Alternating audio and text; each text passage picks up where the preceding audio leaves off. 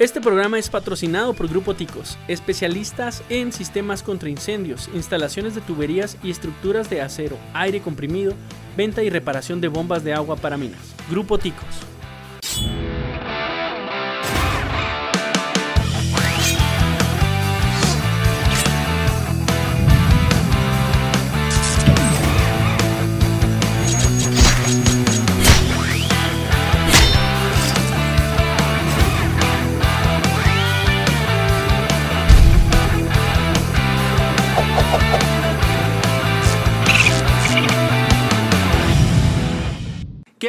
Gente? Capítulo 13 del Sascandil. Ya estamos aquí de nueva cuenta. Irving. ¿Qué huele, qué huele? Bienvenidos a escucharnos. Ya no, ya no se me ocurrió cómo presentar. Y de mi lado izquierdo tenemos invitado Alex. Hola, hola. Eh, como Gusto poder... estar aquí. Qué bueno, qué bueno. Como Gracias podrán- a ti por aceptar Oh. la, la invitación. Este, ahorita vamos a dejar de lado Ah, sí, a- sí. Alex, eh, ¿tú eres tatuador? Así es. Sí, es Así se le llama literalmente. Hay un nombre más Mm, científico. ¿no? Pues eh, hay- mm, habrá gente un poco más. culta. Pues no, se me hace más por Más, mamón este- que por de que Poser. se llama micropigmentador. Pero en realidad.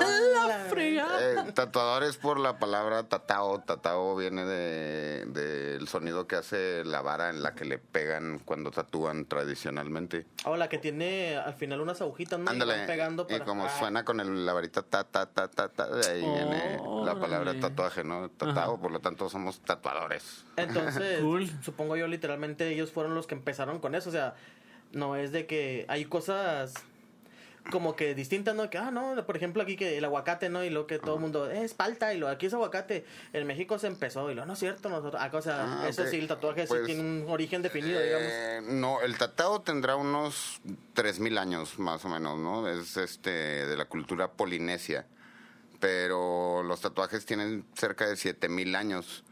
Es decir, en todo el mundo se han usado diversas técnicas para marcar la piel permanentemente, ¿no? O sea, no les llamaríamos ta- tatao o tatuaje tal cual porque no es la misma técnica. Tendría otro nombre. Pero sí, los, los vikingos pigmentaban su piel, los mayas, Oh, los ándale, ese era aztecas. el, el asunto. Lo... Incluso, pues el más viejo es un nómada congelado que encontraron en Groenlandia, algo así, o sea, cerca del polo.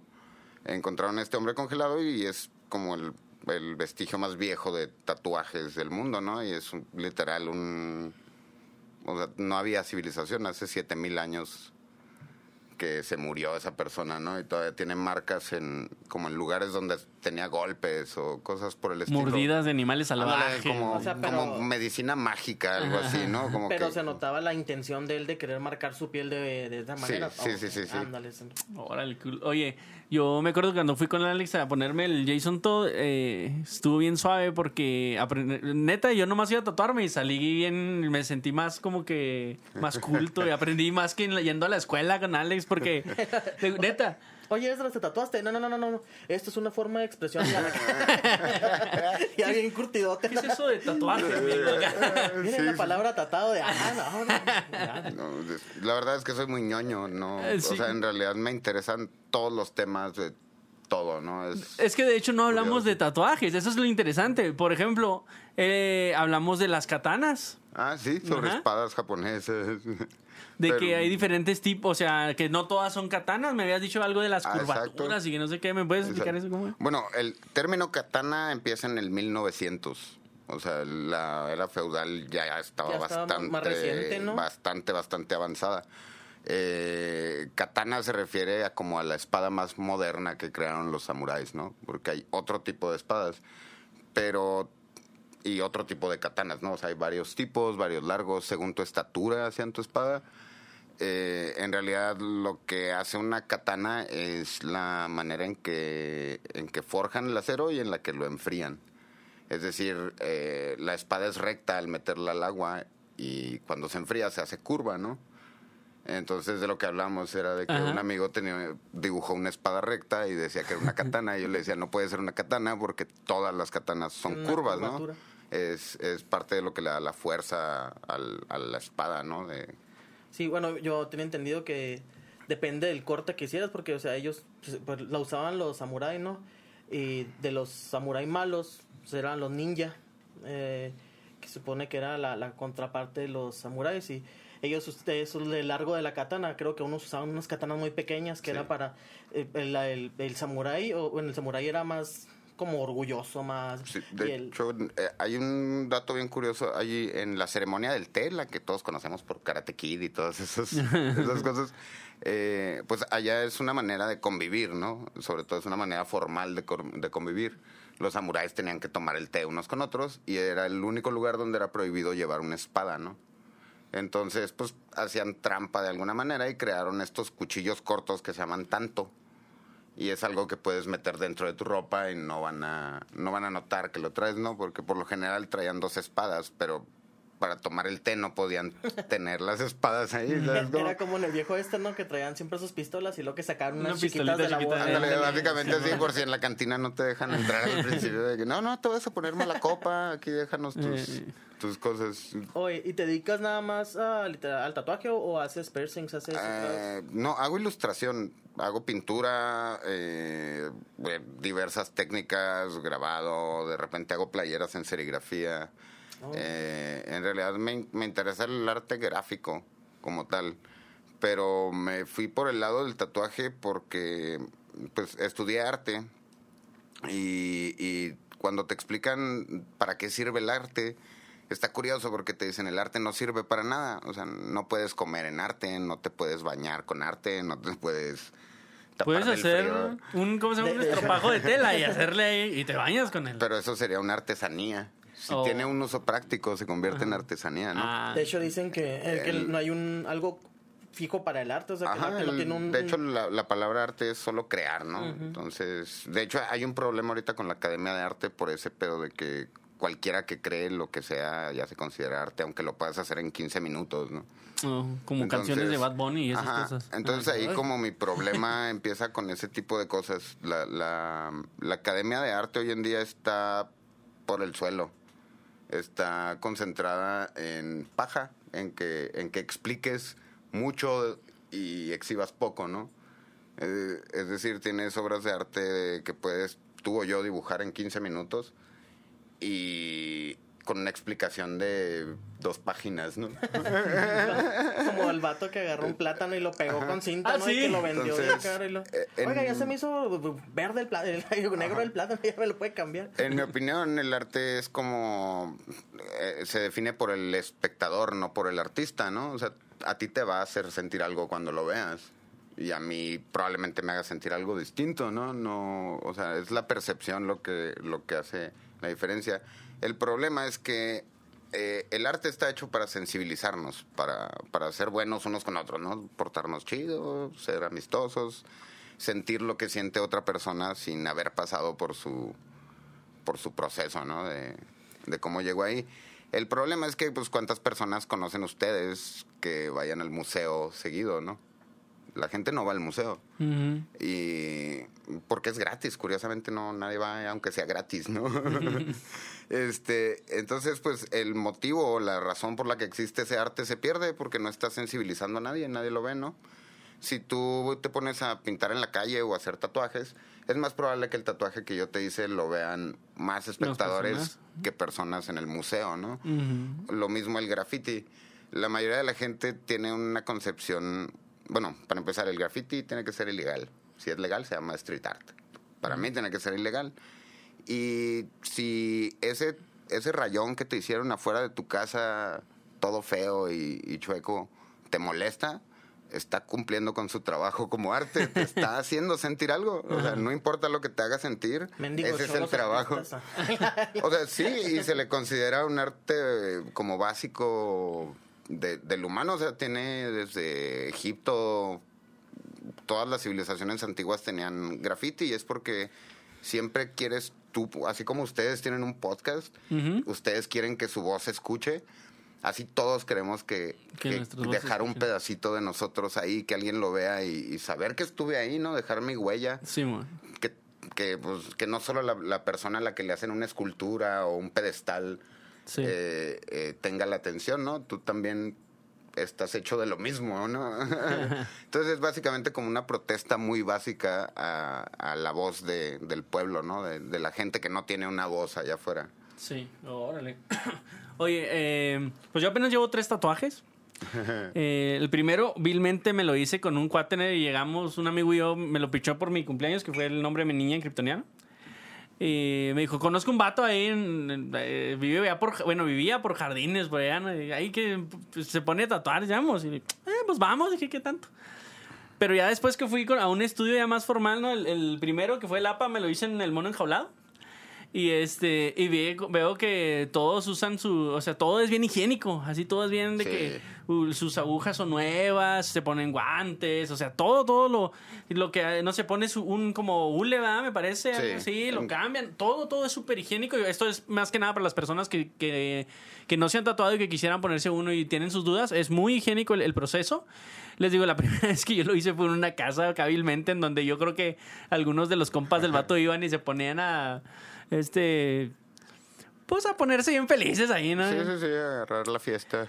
Y este, pero te digo, ya cuando fui a, formalmente, que vi todo el proceso original, ya hasta después le, me paniqué, dije, no hace y me salga ahí algo por, A ver por si no tengo ido- hepatitis. en- Es que de hecho, eso es una, es algo bien tajante para, como para personas profesionales como tú, ¿no? O sea, de, de que hay vatos que no, pues yo estoy empezando a rayar y vengas y todo ese rollo y ven, ven eso y dicen, no, o sea, manches, es un foco de infección. Pues, Y- eh, sí, y sí, sí lo Entonces, ¿han visto un capítulo de Malcolm? Ah, Muchas gracias. De el papá se, se lastima un diente, una muela, me parece. Y van y, y le dice el amigo, él, oye, no, ve, ve a mi consultorio. Este, yo te lo voy a arreglar. Pues el vato es Ay, que le profesional. cobra un barote. Ajá, y lo que le dice el vato, oye, yo llevo mi, mi, mi enjuague bucal, tú tienes el tuyo, y el señor se queda. y luego de que ya llega y luego, oye, escupe. Y le, ¿en dónde? Aquí, ah, aquí no me lo tuve que tragar. Entonces, algo así se me figura, así. ¿no? Estaba letras con un palito para el dolor acá. Pues, desgraciadamente sí depende un poco de cada quien. O sea, conozco personas que tienen su tarjetón de, de Cofepris profesional y todo. Y aún así hay ciertos detalles que no son tan higiénicos, pero en, en, en mi experiencia personal, yo digo que se basa más en, en el respeto, ¿no? O sea, es, es un cuerpo humano, le duele, y el cuerpo humano ya es perfecto. Tú no lo estás mejorando de ninguna manera. Le estás poniendo una calcomanía, de cuenta. O sea, le, le estás poniendo algo para el ego, digamos, de esa persona. Una insignia, algo tuyo. ¿no? Ándale, sí, pero es un adorno al final, ¿no? Eh, fuera de eso, no deja de ser tan serio como tratar con cualquier cosa de, de salud, ¿no? Eh, o sea, digamos, yo vivo de esto y, y sé bien que cuando haces bien el trabajo, la gente lo mencionará unas 5 o 10 veces, ¿no? De que hiciste muy bien tu trabajo. Pero cuando haces algo mal, toda su vida y cada que ven eso que hiciste mal, Sí. porque queda permanente y de Sí, por vida. Ah, He escuchado que dicen la mejor publicidad y la que nunca va a romper es la que va de boca en boca. Es Exacto. mejor. Eh, Lo malo es que la mala publicidad También. crece mucho más rápido, ¿no? O sea, si eres malo en esto, no vas a durar mucho por, por X o Y, o sea, por- y menos por cuestiones higiénicas, ¿no? Es como, el, por ejemplo, el pasto no crece en todos lados, pero si ya hay mucho pasto y le echas fuego, el fuego se va a arrancar Exactamente. a todos lados, sí. Y pues no, no es justo también, o sea, que, que alguien, digamos, eh, pues solo por el hecho de agarrar unos pesos en ese momento, digamos que no tiene desinfectante o no tiene algún producto esencial para hacerlo. Aquí Sí. tengo tequila. Ajá, eh, ah, cosas así, ¿no? De que sí, les voy a desinfectar las agujas con este alcohol de 95, ¿no? Las agujas, las cuales ya utilicé, Ah, solo dos veces, no se preocupe. No se preocupe. Sí, Son es- casi nuevas. Sí, casi. Exacto, ¿no? Es como, no, o sea, unas, unas agujas cuestan 20 pesos, ¿sabes? Como no, y vienen esterilizadas y nuevas, no, no hay necesidad para hacer ese tipo de cosas. O sea, hoy en día ya está industrializado a punto de que, o sea, te gastas 150 pesos, 200 pesos de material para tatuar, hacer un tatuaje, y vas a cobrar como mínimo 500, 600 pesos, no, no te cuesta nada, ¿sabes? Sí, cómo? O sea, sí, sí, no... Y la neta, y si necesitas cosas más caras, pues se lo cobras al cliente al final, ¿no? No, ¿eh? no, siempre y cuando, o sea, la idea es tratar de hacerlo lo mejor y lo más limpio posible, ¿no? Aparte que Ah, también... Yo, yo pienso que eso es lo que se refería, ¿no? Con que al cliente lo que pida. Si él quiere lo mejor, pues va a tener lo mejor, pero pues también va. Claro, Le es- vas a cobrar lo mejor. Es como, incluso cuando los ves los tatuajes, tú te das cuenta si, así como un carro, ¿no? Si paras un Suru enseguida de un BMW, se ve mucho mejor el BMW del ángulo que lo veas. y si enseguida paras un Ferrari, se ve mejor del ángulo que lo veas, ¿no? Los tatuajes es igual, ¿no? Tienes el topaz chocado, que es el tatuaje que se hizo alguien en la cárcel, y tienes el Ferrari, ¿no? Que es un tatuaje de Nick Hurtado que te costó 7 mil, 8 mil dólares.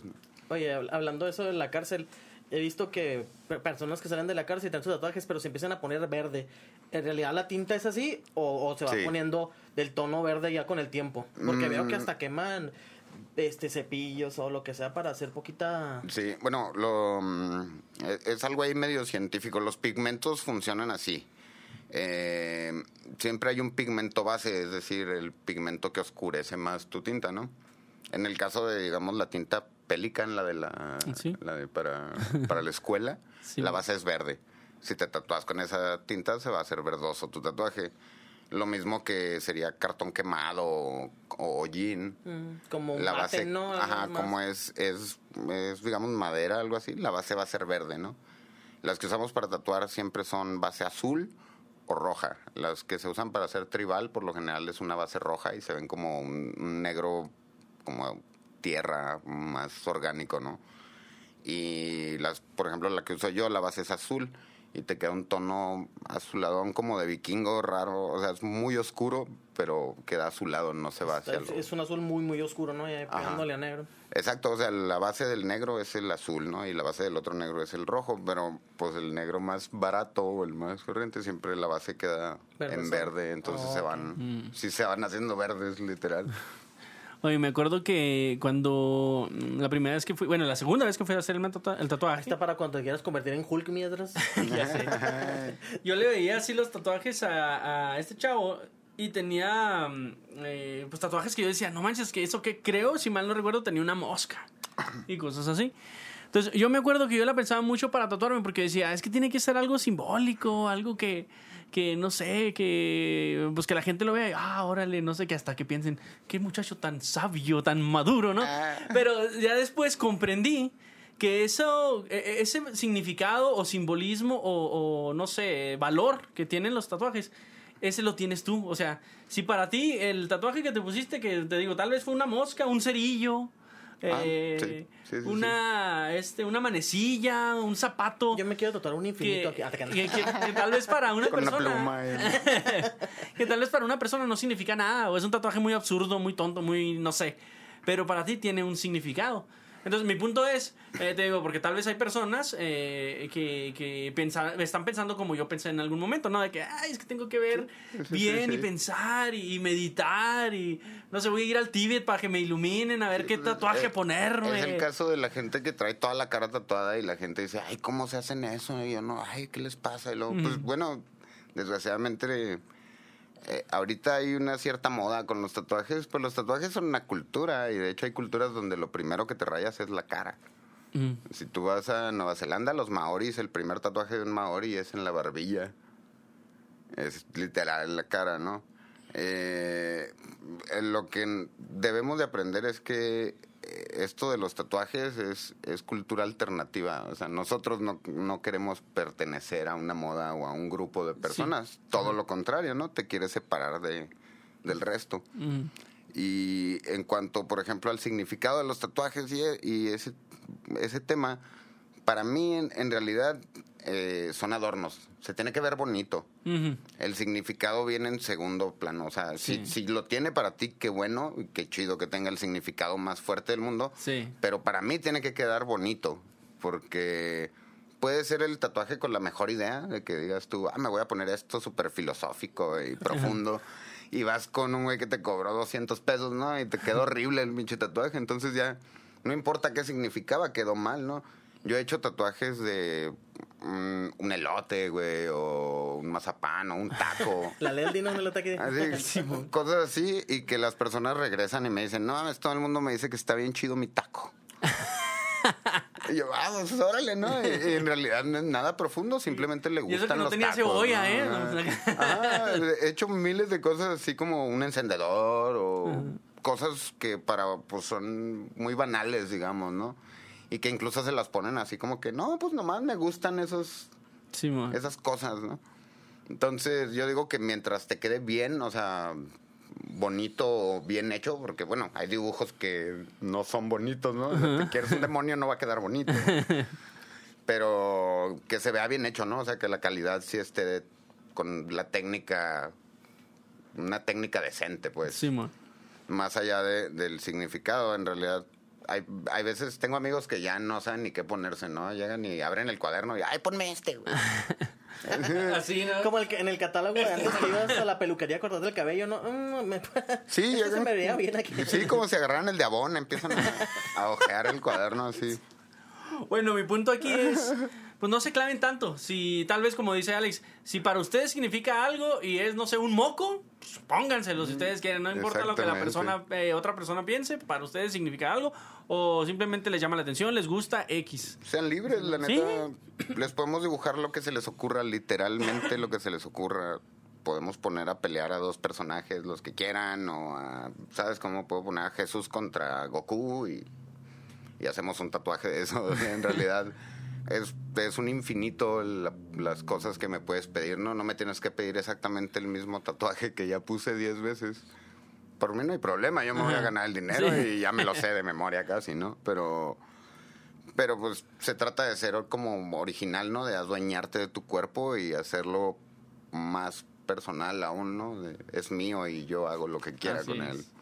Oye, me acuerdo que cuando fui contigo me mencionaste que hay, hay convenciones de tatuadores. Sí, Sí. sí, sí, sí.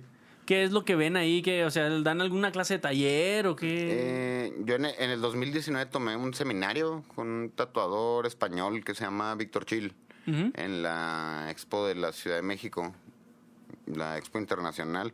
Él es español y es es uno de esos como un Ferrari, digamos, ¿no? es de los que cobran a los babos. Pero pues es mi tatuador favorito desde hace años, ¿no? Me gusta mucho su trabajo. Eh, por lo general, eso es como aparte de la expo, ¿no? Ya en la expo es como un concurso gigante de tatuajes.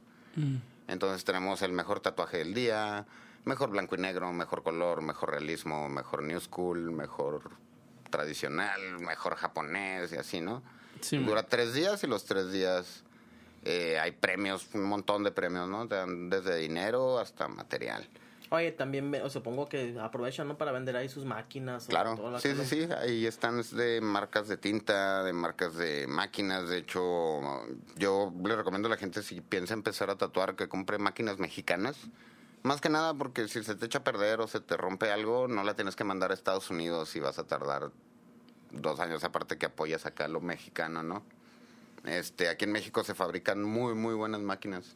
Oh. Este, también hay música, hay freak show, gente que se cuelga del pellejo.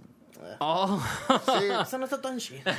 este, por ejemplo, en esta de la Ciudad de México había también los riders, había unos stands de graffiti donde estaban gra- haciendo piezas de graffiti grandes. Eh, mm, eh, hay como una pequeña sección de arte nada más, de, de- como una galería de, de los mismos organizadores y de los invitados.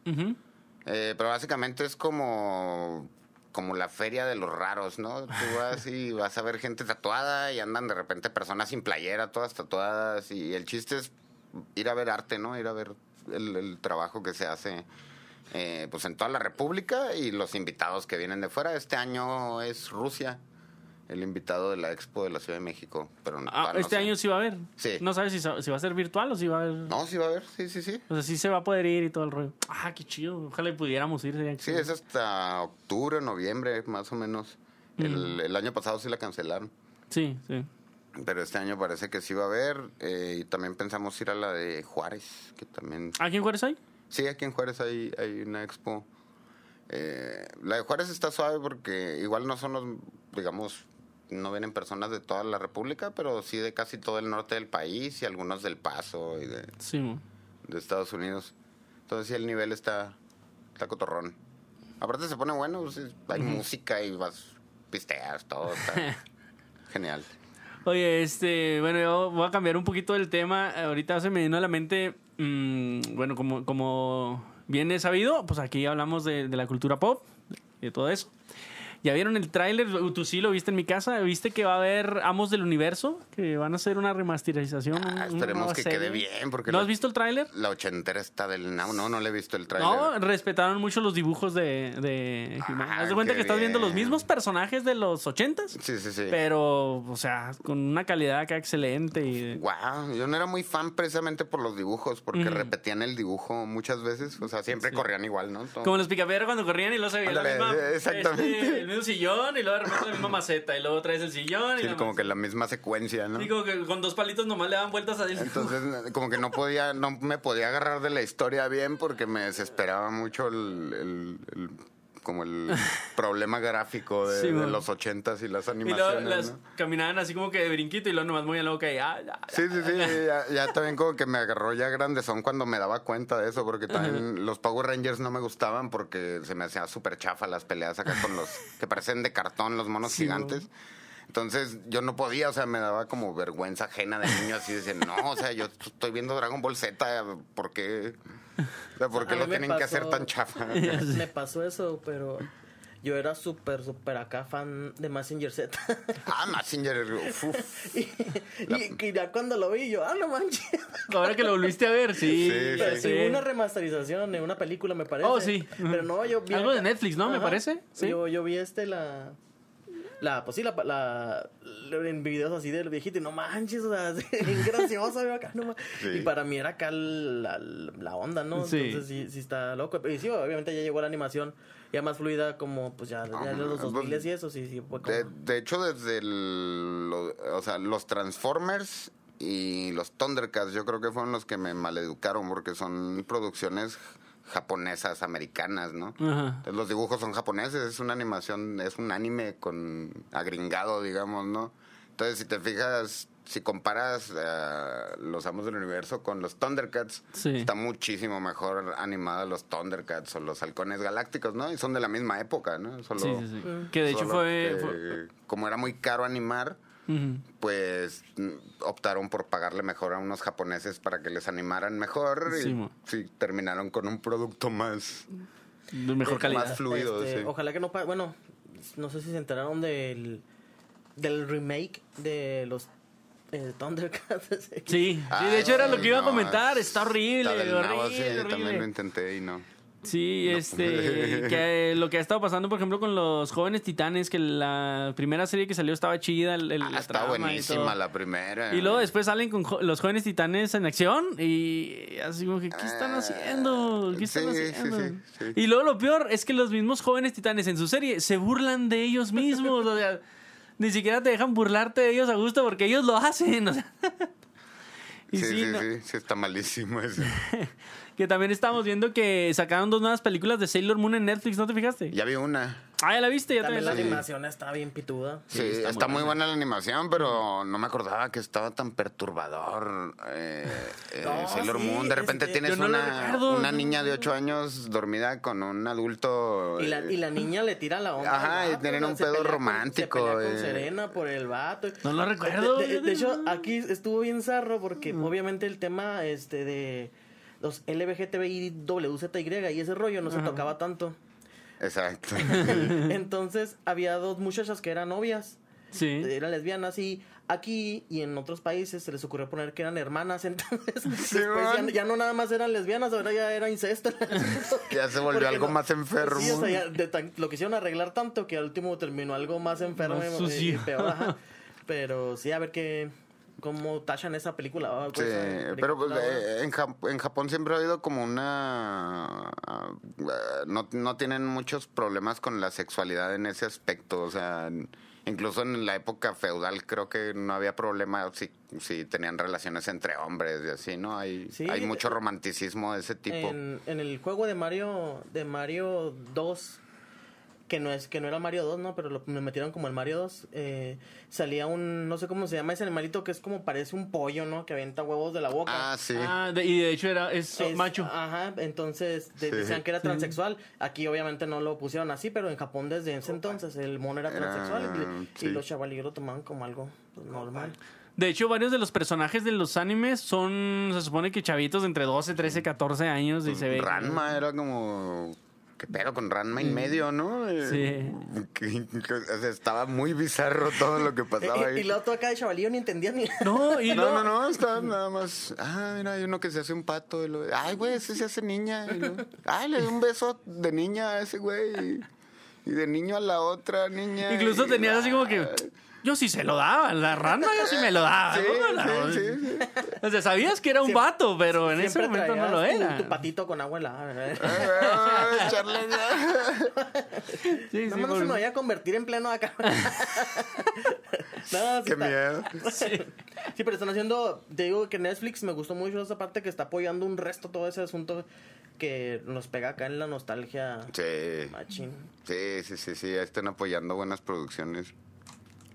Sí, que esperemos que, no sé, que salgan más. Yo me acuerdo de, eh, de creo que se llamaba Jesse y los Re- Guerreros Rodantes o Chase y los Guerreros Ah, Rodantes. muy A mí me bueno. gustaba un chorro ese. No, no, sé si también era anime, así como lo mencionas de que era gringo, pero... Parece, Porque podría tenía, ser. tenía buenos dibujos también. Sí. La historia estaba- ¿No lo recuerdas? Era... mm, Eran como unos carros con... había unos que eran como mecánicos de tecnología, con Ajá. un rayo y con una garra y así, y otros eran como, como plantas. Fusión de plantas, ajá. No.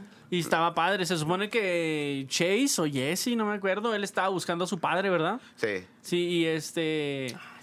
Digamos que tenía como que su equipo, ¿no? Los buenos ahí de. de- que estaban. Wow, yo En tenía esta- como ocho años, tengo y unos recuerdos acá lo- borrosísimos. lo de Zairo me me dio un chorro de acá que dice, desde hace 40 años, y yo, ¡ah, la bestia! Ya pasó tanto. Ya sé, qué miedo. A mí Sí. me gustaba mucho Fly también. eh, Es que son, son acá caricaturas que uno... Había uno, me da esta risa que no lo recordé hasta que lo mencionó Fran- Franco Escamilla. ¿Cómo se llamaba? Era un vato que salía de un volcán. Un vato que Este, salía de un volcán. que era como un águila. Que era como un águila. Ajá, y salía de un volcán acá, siempre que lo llamaban. Y luego también había otro vato que era un vaquero que, que, que su caballo se hacía como un robot. y- Ah, Estaban eso es- bien Tú dices este Brave Star, ¿será? Brave salía Star, sí, muy Brave, buena, muy buena. salía lo Brave. Sí. Oye, eh, como te decíamos, la taza es tuya, ¿eh? Si quieres puedes echar tu bebida ahí. Ah, muy bien, sí, sí, sí. Bueno, Sí, Brave Star estaba chido. Y aparte me parece que el vato era. O sea, el personaje era algo así como. co- Como un este Pues, nativo americano, ¿no? Sí, O pues sea, no- había crossovers, creo que de, de los halcones galácticos y, los Thundercats. Hay algún episodio donde se mezclan, pero no me acuerdo si era con los con Es los que- Thundercats o con los de Bravestar. Es que había otra caricatura que ahorita no recuerdo, pero que no solo eran los halcones y los Thundercats. Me falta otro grupo de héroes como. ¿Cómo se les llama? Este. Sí, como el equipo de héroes. Sí, pero ¿cómo se le llama así al. al- a este. Cuando. Pues es que de hecho, eh, eh, de hecho era muy este muy parecida a la animación, por ejemplo, la de los halcones galácticos a la de los Thundercats, muy similares los personajes. Y los motorratones también. Ah, los motorratas. De, de hecho había una también una que me estaba acordando que porque estaba viendo videos en el Facebook así y hay una película de unos tomates asesinos. Sí, Yo me acuerdo que había una buenísima, caricatura. Creo que era francesa, ¿no? Creo que era Hay una versión gringa también. O sea, hay varias. Hay la 1, 2. Yo soy súper fan de los Sí. tomates Sí, asesinos. yo lo recuerdo muy Hay caricaturas y Sí. juguetes. Y le hacían de todo, también había unos tiburones, también tipo Los Street Sharks. De Los le- Street Sharks. Eh, Hubo una, una época, para usted no, eh, no lo van a recordar, chavos. La mejor época del mundo. Donde TV, eh, TV Azteca se peleaba con el 11 mm, y, y Televisa con su 5. Ponían caricatura los dos, entonces ahí tú no sabías ni para dónde irte porque era como de qué será, como de las de que llegabas a la escuela a la una, ponle, hasta quién sabe cuándo, de Sí. puras, puras caricaturas y no sabías cuál Pues yo me acuerdo que era o quieres ver Dragon Ball Z o quieres ver Los Simpson. Y luego llegaba y los, no- no y los supercampeones empezaron a meter acá series, híjole, perrota, toda la, la, la- que, que había ahí una gama muy buena para poder ver. Y ya después ya no. Cuando empezaron a decir que eran satánicos. Se aventaron las de Castlevania. La ¿De serie de Netflix? de Netflix, sí. Uf. Sí, sí, sí, está muy Ah. buena. La animación está muy buena. El doblaje, bueno, yo casi siempre las veo en español porque muchas veces me acompaña mi esposa y no le gusta verlas en inglés. Y el doblaje, pues me encanta. Creo que Pepe Toño Macías creo que es este Alucard. Ah. Y este y tiene muy buen doblaje, la neta está muy padre. Digo, la animación está chida. Y la historia está padre, ¿no? Está chidota, la, la serie está muy, muy buena. Ahorita están tres temporadas, me parece, en Netflix, ¿verdad? Si mal no recuerdo. Sí. Ujú. Sí, sí, La sí. recomiendo. Eh, también. Ay, les iba a mencionar. Ah, la de. ah, el viernes, si mal no recuerdo, o esta semana se estrenó la de. Sweet Tooth en Netflix. Mm. ¿La viste? ¿No La voy a empezar a ver el No, no. domingo con mi, con mi Sincera, novia. es me dijo, un. me dijo mi, mi, mi hija, Ujú. Papá, van a salir, salió una película, o no sé si va a salir ahora, papá, o mañana, donde salen unos niños que son como venados. Dice, esa te va a gustar. Entonces, sí, la voy a Ya ver con ella. yo creo. Eh, haz de cuenta que está basada en un, en un cómic, en una novela gráfica de DC Comics. Ah, Yo no estaba, la verdad, porque no conozco mucho de, de este cómic. Y, y, pues no, no estaba muy ah, interesado, ¿no? Tenía la, la, mm, como que la inquietud por ver, porque DC yo conozco, como todos conocemos, que DC tiene a sus superhéroes, ¿no? sí, sí, sí. Entonces dices, ¿y, y de qué se va a tratar esta historia? Pues eso no se ve como que muy heroica o que esté ligada a- a- eh, en la misma línea. universo. Ándale, en el mismo universo, en la misma línea temporal tal vez que, que Batman, Superman y todos ellos. Mm, Perdón. Empezamos a verla, mi señora y yo, que incluso yo dije, si a mí no me llama la atención, yo no creo que mi señora también, o sea, tampoco, no creo. Nos aventamos nomás, por, nos detuvimos solamente porque íbamos a ver Loki también. Pero la neta, la empiezas a ver y está muy padre, le- la queríamos seguir y seguir viendo. Eh, creo que llevamos tres episodios ahorita. Igual, la, la trama de la, de la serie está muy buena, el desarrollo está muy interesante, eh, los personajes están padres y a pesar de que, de que por ejemplo, que a, a imagino, a Yane le llamó la atención, este, tú pudieras verla y decir, bueno, tal vez trate temas un poco más familiares, más infantiles, pero sí tiene sus partes, por ejemplo, hay una parte que no, no quiero spo- spoilearles mucho, hay un tipo grandote que está acompañando al niño y el niño lo buscan unos cazadores, ya cuando la vean van a hacer porque todo, ¿no? Entonces el vato, pues para ayudarlo, empieza a darle sus fregazos ahí, empieza a darse un tiro con ellos, se, se echa como a siete, se me hace ahí. Entonces se ve que el niño está de- adentro de donde es, de- es como un... Están resguardándose como en una tienda de recuerdos, en un... Ah, ok, sí, sí, sí. Y las, las paredes pues son de vidrio, de cristal. Y, y el vato, pues, como se le acaban las balas de la pistola, agarra una trampa de osos para empezar a golpearlos. Y a uno se la pone así. Eso no se ve, pero sabes lo que pasa. Ah, ok, ok, ok. Y, sea, me refiero a que tiene cosillas que son... No es muy gráfica, pero la, la violencia pues está ahí. Sí, ¿me sí, hay temas adultos. Sí. ahí Y la neta está muy interesante. Y, y está padre también porque, por ejemplo, eh, te presentan a otra personaje que es, me parece que una doctora, algo así. Sí. Pero hasta ahorita yo no, eh, en el capítulo en el que voy, no te dicen muy bien qué, cuál es su papel en la historia, ¿no? Pero te dicen, para, para poder entender el- eh, la historia de, no me acuerdo cómo se llama el niño, del niño, también tenemos que ver la historia de ella. Entonces te la presentan. Y entonces poquito a poquito como que te van mostrando a los personajes, mientras ya la historia se va desarrollando. Para que en un, en un punto que ellos se encuentren, tú ya sepas eh, pues de dónde viene y por qué está ahí, ¿no? Está padre, la recomiendo. Eh, lo interesante también de esto es que los productores, dos de los productores de esta serie, son Robert Downey Jr. y su esposa. Oh. Entonces, de ser Iron Man, se pasó a ser productor de algo para de, de Marvel, para DC, ¿no? Entonces, Hacía un crossover, ¿no? Ya sé, no Ah, sabía. que salga Iron Man. Me perdía volando, eh. No se murió. Sí, digo, está chida, sí está interesante, sí te la recomiendo, la verdad. Eh, también iba a mencionarles otra que vi que me gustó un chorro, nada más que... Ah, ya me acordé. Esta no tiene mucho que ver con los cómics ni nada de eso. Más bien fue... A mí me gusta mucho también ver los documentales. Ah, muy bien. Hay uno en Netflix que se llama 100 Humanos. ¿No lo han visto? Mm, he visto el, el icono. ¿no? ¿Tú lo has visto? Se los recomiendo, está padre. Hacen experimentos pues, de sus so- sociales, ¿no? Está padre. Para empezar, me cayeron muy bien los científicos porque son bien a, di- a lo que van, así directos, ¿no? Por ejemplo, eh, para mostrar que las personas pueden hacer el trabajo mejor si las alientas a que si las... eh, ¿Cómo se dice? Presionas. Si- ajá, si las presionas. Por ejemplo, mostraron que no servía de nada cuando torturaban a alguien. Porque la persona, Ah. con tal de darte una respuesta, o más bien, con tal de detener la tortura, te daban una respuesta, sea cual sea la respuesta. O sea, hasta, sí, sí, yo fui, yo fui, pero ya detengan esto. Entonces, para sacar una verdad o sacar información, lo ideal era ser, pues, ten- entablar un... ¿cómo se- Empatía, ¿no? Ándale, la empatía, entablar una cierta... Una relación. Una relación con las personas. Entonces, Pues, pues eso no es una serie, eso es la vida real. No, sí, es que eh, hay muchas cosas ahí que yo siento que todas las personas deberían de verlos, principalmente lo- los dueños de establecimientos o patrones en las, em- en las empresas, porque te dan unas respuestas muy básicas. Para mejorar como el rendimiento. Sí, ah, por ejemplo, mira, ahorita les sigo con este que les iba a decir, me voy a saltear a otro. Eh, los pusieron, ah, eh, separaron al grupo, porque son 100 humanos, 50 en un lado, 50 en otro, y esos 50 los pusieron en diferentes mesas, grupos de cuatro. Al primer grupo le dijeron, el que haga la torre más alta, a ese grupo les vamos a dar 400 dólares a cada uno. Ah, hombre, pues todos bien emocionados. Y a los otros los motivaron a hacerla, pero más bien por diversión. No, pues vamos a divertirnos, a ver quién hace la torre más alta y que no sé qué, que esto y que lo de haciendo como de fiesta, ¿no? Pues para no hacerles tan largo el cuento, los de la recompensa monetaria eh, se estresaron porque todos querían ganar y todos daban sus opiniones. Y no, no, es que así no le hagas. No, ya la regaste acá. Y los otros estaban divirtiendo, jugaban, se caían, se reían, no se caía la torre y se reían. Otra vez vamos a hacerla así, que no sé qué. Total, sí hubo ganador en la del dinero. Ah, porque tenían creo que 18 minutos. Pero en la otra, eh, aparte que también hubo ganador, estuvo más alta la torre de los de, que se divirtieron que los que esperaban una recompensa monetaria.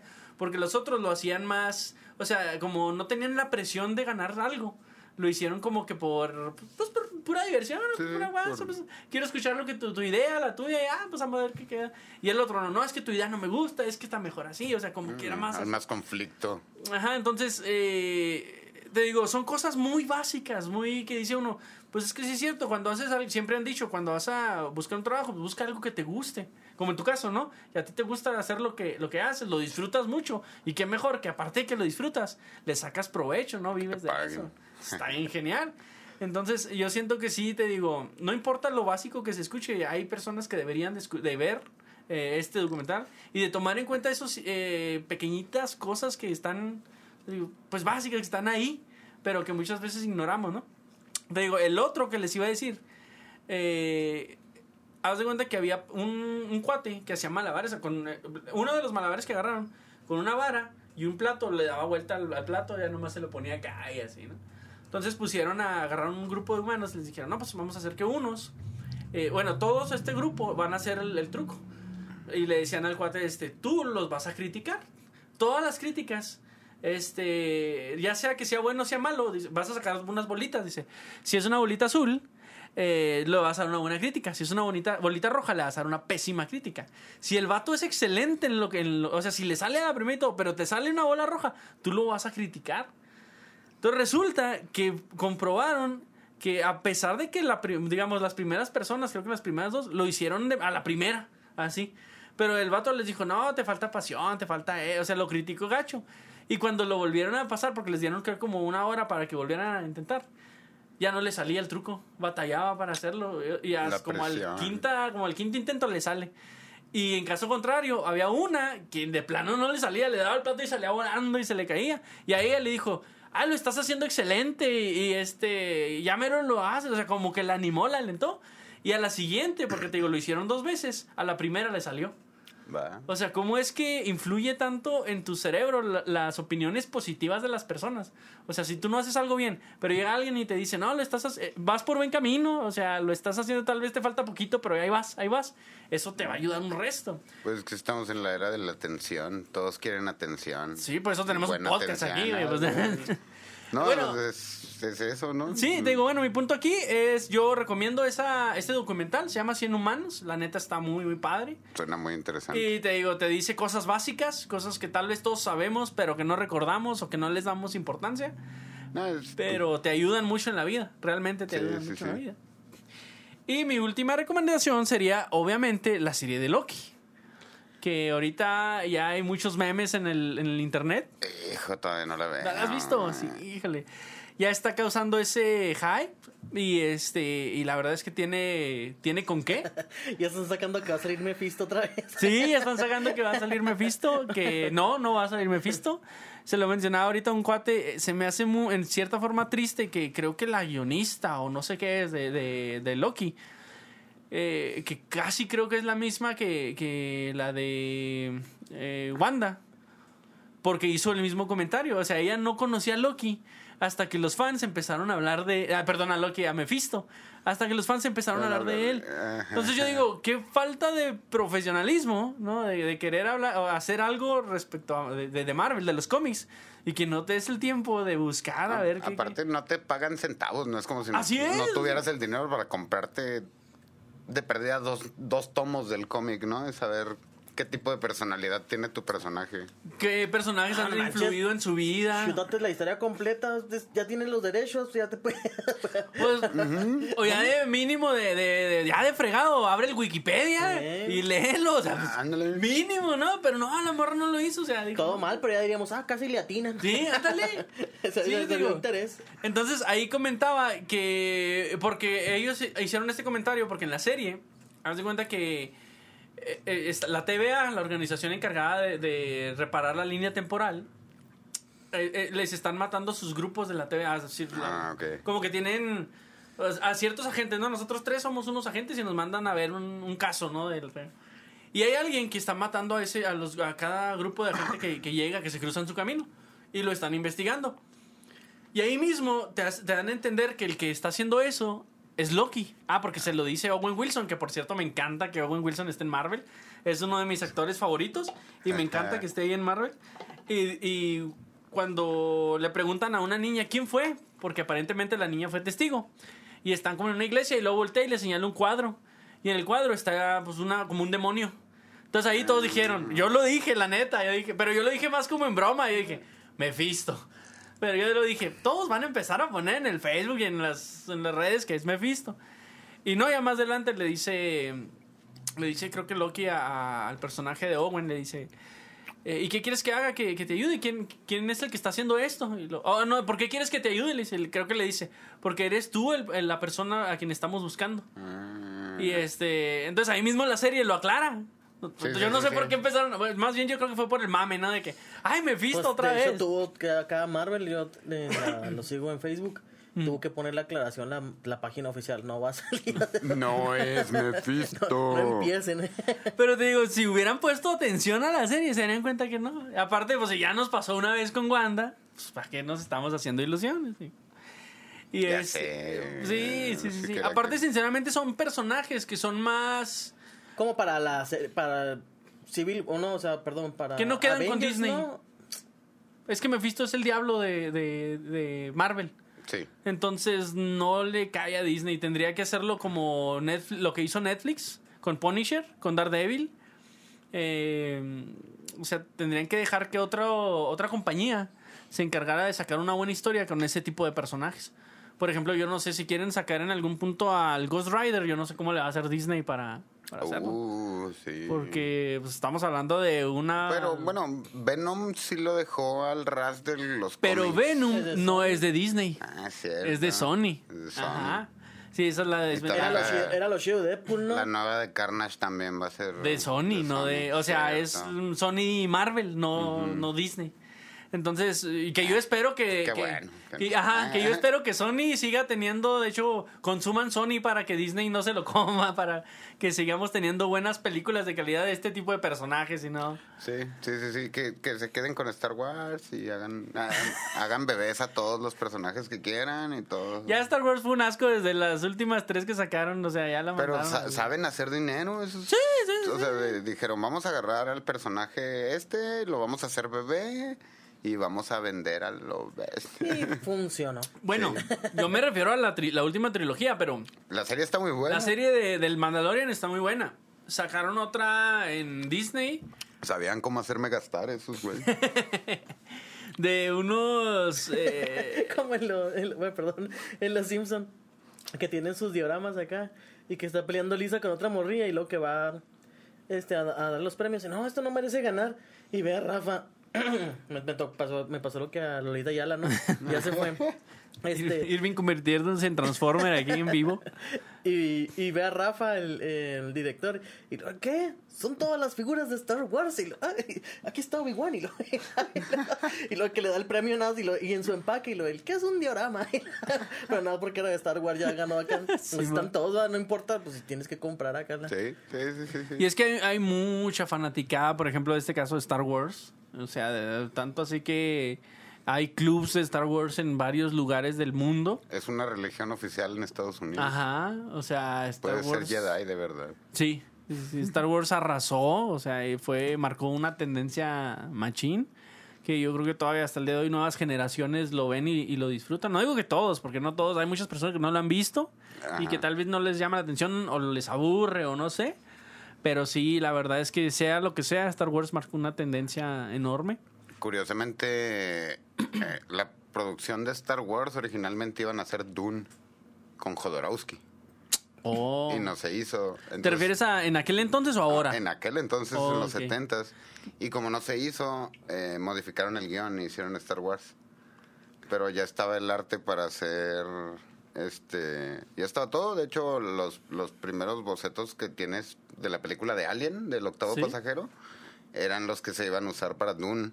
Oye, que de hecho... hizo H.R. Geiger, ¿no? El- todo el todo el arte ya estaba hecho para Dune. Que de hecho la Dune, la primera que sacaron, dicen que estuvo, que no tuvo grande, grande éxito, ¿no? Que fue eso. No, pues era una, película. es que el, el proyecto chido iba a ser Jodorowsky haciendo, haciendo Dune y el arte iba a ser de H.R. Geiger, el que hizo el arte de Alien, ¿no? Simón. Entonces ya tenían Esos vatos desde... están locos, ¿no han visto también el, el que hace el arte de Matrix? Ah, No manches. Buenísimo. ¿Qué- qué? Ah, perdón que me salga de tema, pero es que estoy. Es que me sacaste de onda, yo yo- que la- este, los dibujos y todo el rollo para. O sea, este. hay- que los hermanos estos, los que hicieron lo de la, la de Matrix. de- Los la- Wachowski, ¿no? Creo. Hablaron a un vato, oye, aviéntate unos dibujitos, a ver si te quedas. No, esos vatos se quedaron maravillados acá porque mendigos bocetotes acá. sí, de con las un máquinas, detalle, sí, sí. Pégate más al miscro. Sí, sí. Entonces, eh, hablando ahorita del arte, ¿no? Sí, lo- también los bocetitos para lo del alien y todo ese rollo. No manches, a mí me impresionó Sí. un resto todo eso. Que tú ves al monstruo, ¿no? Pero no tienes, no tienes idea. Y regularmente no, no te sale, ah, es- esta es mi idea. Ah, agarren ese. O sea, son un chorro No, de bocetos y un chorro de... Eh, H.R. Geiger tiene, ahí yo tengo el libro, es todo un libro sobre el alien y cómo lo cómo lo fue como desglosando y lo fue creando hasta según- que llegó a lo que él lo que lo convenció. entonces, por ejemplo, no tiene ojos, porque él estaba creando el, el- el depredador perfecto, ¿no? Entonces, si tú ves un alien a lo lejos, tiene figura de mujer. Te atrae. O sea, si lo ves de lejos, tiene curvas de mujer, un Sí, alien. es depredador. Entonces, y al acercarte, sabes que te está viendo, pero no lo puedes ver a los ojos. Pero sabes que te está viendo, pero no tiene ojos, no lo puedes ver a los ojos. Entonces es como que la visión más, más aterrorizante de- que podía tener H.R. Geiger de un, de un depredador. no, y se, y Y, se más ve... que era un híbrido de alien con humano, ¿no? O sea, es un... Y, y se ve así cuando cuando algo pega y, y que queda porque ese ya se quedó como cultura, ¿no? Sí. En todas, todas las películas hay una mendiga referencia donde te sale el alien de aquí, o sea, Sí. para, para todo va a salir esa referencia. Eh, Oye, antes de, de- de avanzar en el tema, ¿te gustó la de Prometeo? Eh, sí, pero más como como si fuera de documental, digamos, como para para, para saber ese, esa parte de la historia, pero en sí la película no, o sea, yo soy fan de, de Alien y de Aliens, de la 1, la 2. Ajá. a mí me a mí me gustó mucho Ay, no, la de Prometeo, pero porque yo en ese entonces estaba leyendo todo y estaba viendo todo lo de los Anunnakis. Entonces, como yo acá, ah, no manches, y, y relacionaba y hacía todo ese rollo. Ajá. Por eso me gustó, pero sí tiene razón. La película sí está muy lenta y, y muy predecible, pues. Pero. Sí, o sea, es muy informativa, pero le falta acción, le falta terror, digamos. A mí me gusta el alien que no puedes ver, pero sabes que está ahí, que, que se confunde con las piezas de la nave. O sea, Oye, ¿y Depredador? muy- Depredador me gusta por el por el churro, ¿no? Porque es como el es como el Arnold Schwarzenegger de los de Es que, los eh, monstruos espaciales. Es que algo que a mí se me hace bien, bien chido de Depredador. por ejemplo, Alien, él te mataba por él. O sea, él te mataba porque era un alien. Sí, por comer. Ah, Como un animal nomás. Por alima- arma, alimentar ¿no? a la reina, ¿no? Entonces, depredador, yo lo veo como en en mi descripción personal, ¿no? A mí me da más miedo nosotros más avanzados. Y porque los vatos cazaban por deporte, ¿no? O sea, literalmente, para probar sus armas. Entonces, a mí se me hace como que si nosotros encontráramos una raza, yo pienso que sí haríamos eso. O sea, bueno, no, yo literalmente no, pero pues si hacemos Los lo que humanos, con los animales, ¿no? Sí. Sí. Entonces yo pienso sí, que sí, si pues nosotros es- encontráramos una raza más Es la teoría del eh, eh, la teoría del mono. Haz de cuenta, un mono es 1% diferente a nosotros, ¿no? Mm. Sin embargo, nosotros no lo vemos como igual. O sea, tú no te pones a platicar con un mono, no. Habrá quien sí, ¿no? Pero, pero en realidad no lo tomas como un ser igual a ti, lo usas como. Y si entendemos, ¿eh? Los monos, ahí como nos ven. Como experimento o, como mascota o como medio hasta de entretenimiento podrás tener un Deja mono. tú que ¿En qué tan bajo estima lo tenemos? Que si vemos a un mono haciendo algo, ¡ah, no manches, veo, si sí Exactamente, puede". ¿no? Entonces, para que un, un- para que una civilización o algún ser inteligente pudiera llegar desde otro punto del universo hasta aquí, tendría que ser no 1%, sino Más. cientos por ciento más inteligentes que nosotros. Entonces, nosotros pasaríamos a ser el mono. Sí. No van a platicar con nosotros, no nos van a... es, lo- que me da miedo, por eso me da más miedo en parte de Depredador que, que Alien. Exactamente. Este, también estoy escuchando una conferencia así de vatos acá. En, dice, no, las civilizaciones eh, extraterrestres tienen que ser más inteligentes que nosotros. Y nosotros con nuestro ego, dice el vato. No, no, no, no. Imagínate, o sea, tú estás diciendo que un, este, para ellos nosotros seríamos como un niño de tres años. Sí. Entonces quiere decir que un alien, cuando tiene tres años, el alien ya podría componer la, la de Mozart, ¿no? Este, el alien ya podría hacer sus bocetos acá bien chidos que nosotros no podemos hacer. Sus garabatos serían obras de arte para nosotros, dice. Entonces, no son tres años, es un es una distancia bien enorme para lo que nosotros hemos estado avanzando en, entre comillas, en la evolución.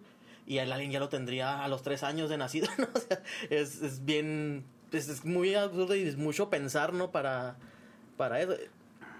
No, no había, no, no, no, yo pensé que no, no me había puesto a pensar en, en eso que dijiste de depredador y me, me volaste la cabeza en este momento, o sea, sí es cierto, qué, qué loco, Sí, ¿no? Que, nos convertimos en el pollo de la cena, no en el... sí. Y sí, piénsalo, si nosotros tuviéramos, de hecho hay películas basadas en eso, de que un vato ah, tiene mucho dinero y suelta a los humanos para irlos a matar, a cazarlos, Sí, ¿no? Entonces sí, eso sí. haríamos, este, bueno, digo, yo no lo haría porque se me hace muy absurdo, pero hay gente... o que donde hay humanos ya muy avanzados y ya lo tratan a los otros como, Ajá. como Hay- basura. Hay gente que se toma foto con una jirafa muerta, o sea, Sí. así de imbéciles Y estamos. hay una concepción del humano, de nosotros mismos, de querernos comparar con la perfección.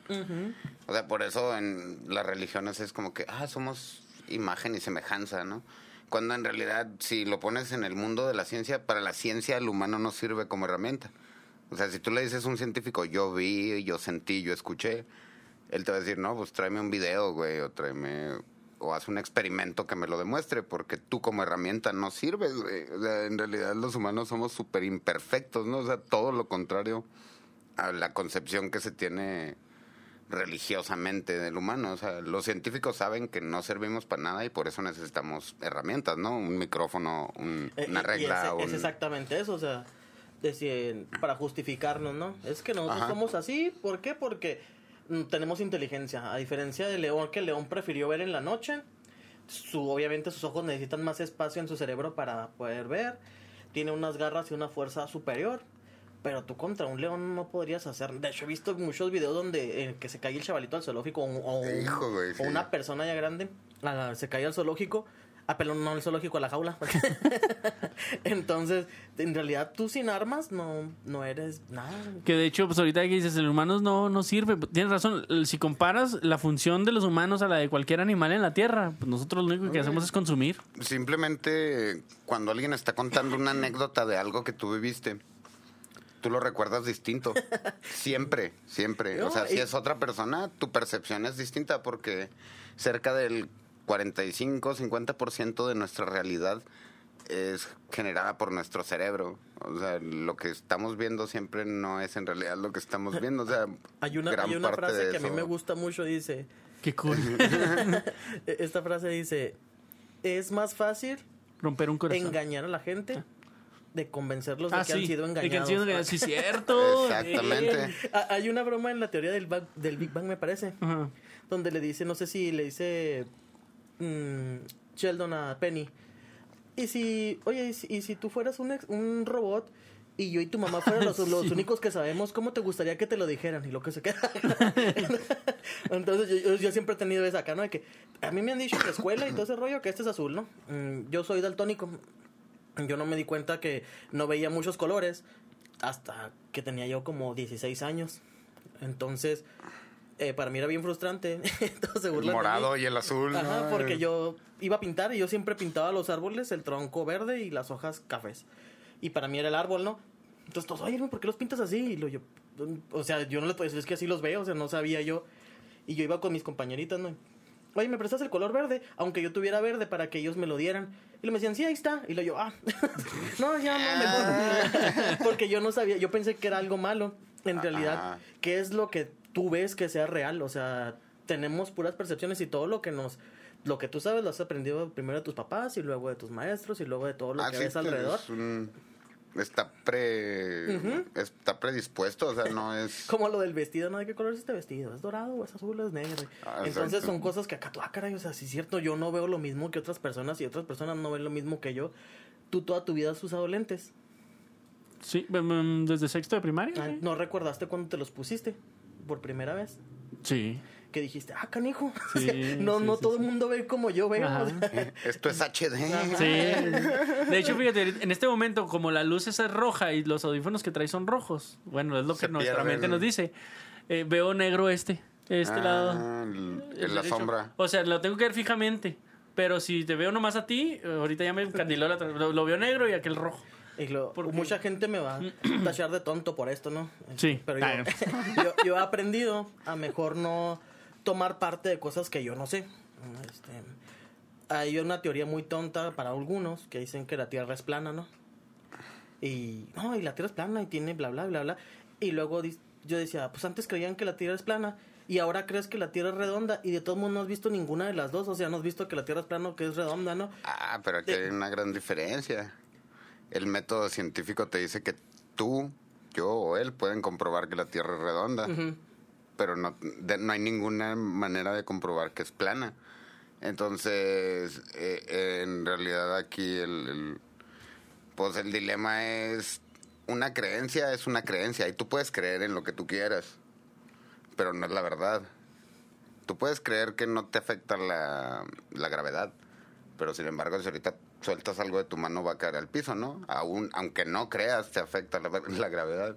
Porque es comprobable, ¿no? O sea, el método científico nos dice que yo puedo comprobar que existe tú y cualquier persona. Pero ahorita en el mundo hay tanta información en Internet que tenemos esas dualidades, ¿no? De si la Tierra es plana, que no, que si me vacuno, que si las vacunas, que si... Deja tú y lo, ah, es que la mujer es gente. Y es lo que te digo, o sea, somos tan influenciables y tan influenciados todo el tiempo, a cada rato, todo lo que vemos. Vi una película. Hay, che- hay que checar las fuentes, chequen sus fuentes todos, por favor, chequen sus fuentes antes de, Sí. de Vi- vi una repostear. película- No sé cómo se llama la película porque vi un pedazo de, de video en Facebook. ¿Cuáles? Eh, era dos personas. Este. Y estaban. a- Ellos apostaban en bromas tontas, ¿no? Lo, lo que pasa es que ya estaba planeado. Entonces decía: eh, Te apuesto mil dólares a que ese de la. De la playera dentro de cinco minutos se va a levantar y ir al baño. Y lo ahí están los dos. Y lo, ah, sí se levantó. Y lo, ah, toma, era un muchacho y una muchacha, ¿no? Y luego le dice la muchacha, te apuesto entonces yo a que ah, esa muchacha cu- cuando se levante, porque si va a La de levantar... Focus con Will Smith y Ah, Margot sí, Robbie. Sí, es Will Smith. Sí, Le dice, cuando va, va a pasar, este, la van a voltear a ver tres hombres. Y lo, no, no, como está muy bien, no, no, tres hombres. Y sí, tres hombres, no, pues ganó. Entonces ve un, un batillo que le gusta un short las apuestas. Ay, yo quiero apostar. Un oriental. Y- ajá. Y empiezan acá a apostar. Y al último, pues, pues, no, no quiero hacer spoilers, ¿no? Pero al último... Ya es vieja la Ah, película. Eh, ya no.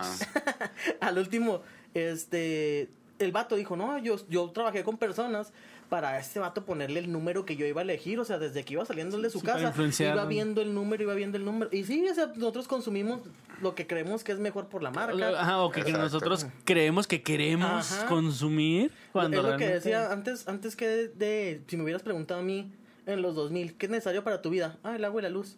Y ahora si me vuelven a preguntar, agua, luz e internet. Mm, Te hicieron una necesidad que no tenías antes. Ajá. Entonces, sí. El carro también, porque realmente no es una necesidad hasta, tan hasta- enorme. hasta dijeron, va, no, es que ya el carro ya no es una- un lujo, ya es una necesidad, ya, o sea, ya te adaptaste, ya es.